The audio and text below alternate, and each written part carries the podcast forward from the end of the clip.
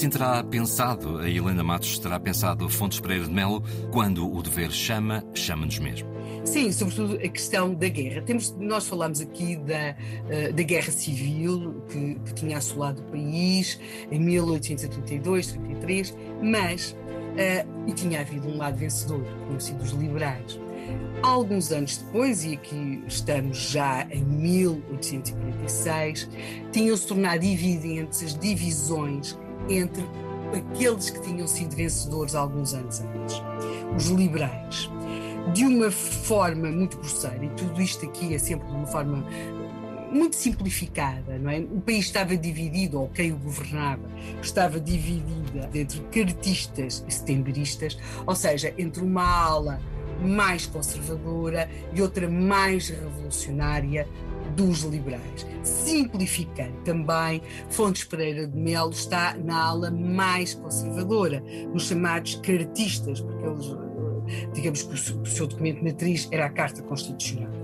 1846 é um ano de que nós já falámos aqui. Nós falámos desse ano a propósito da revolta da Maria da Fonte. A revolta da Maria da Fonte acontece ali entre abril e maio de 1846 na sequência dessa revolta, eh, é afastado Costa Cabral, eh, que se quisermos era um conservador. Tinha começado por ser um, um revolucionário, mas depois tinha acabado conservador. E tinha sido nomeado um novo governo com, com, com Palmela. Bem, mas a verdade é que tudo isto acontece ali em abril, maio de 1846, mas em outubro, a Rainha afasta Palmela uh, convida o Marechal Saldanha, o Duque de Saldanha, a formar um governo e, se quisermos, uh, de alguma forma afastou os setembristas, a ala mais à esquerda, e convidar para chefiar o governo o Marechal Saldanha um cartista, ou seja, o que se vai dizer também, grosso modo, é que era um governo dos Cabrais, mas sem os Cabrais, porque os irmãos Cabral estavam exilados nessa época. No meio de tudo isto há depois algumas revoltas, sobretudo no norte, e há aquilo que se vai chamar a Guerra da Patuleia, que é uma guerra entre as diferentes fações dos liberais.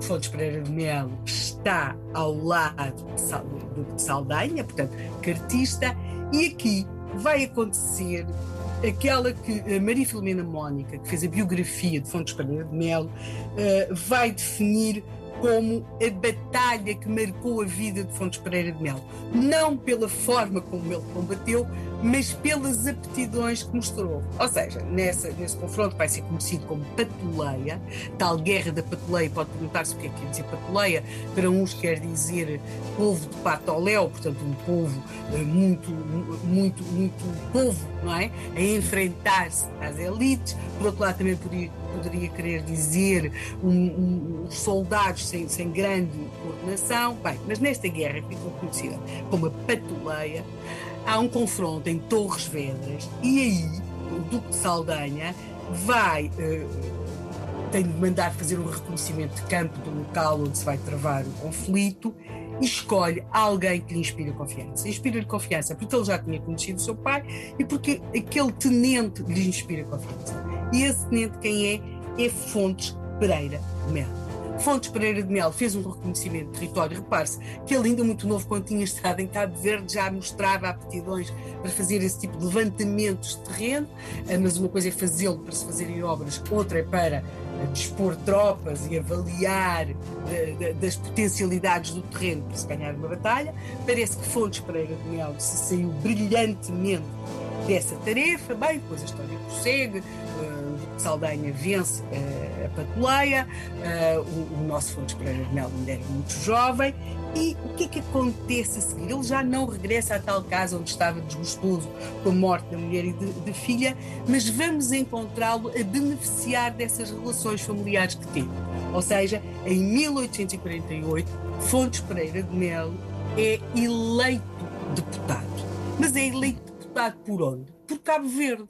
E porquê? Por Cabo Verde. Ele não nasceu em Cabo Verde, tinha estado lá três anos. Porquê? Pois, pois claro. Porque a sua mulher era, a mulher que tinha morrido pouco tempo depois de ele se casar com ela, era de uma importantíssima família de Cabo Verde, o que lhe garantiu mais ou menos aquilo que era necessário para ser eleito.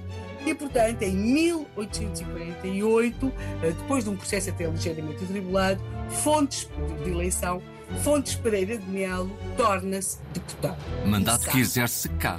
Exatamente, mas deputado por Cabo Verde. Sim. Esta é uma particularidade interessante e, portanto, vamos começar 1848, Fontes Pereira de Melo, deputado em Lisboa por Cabo Verde.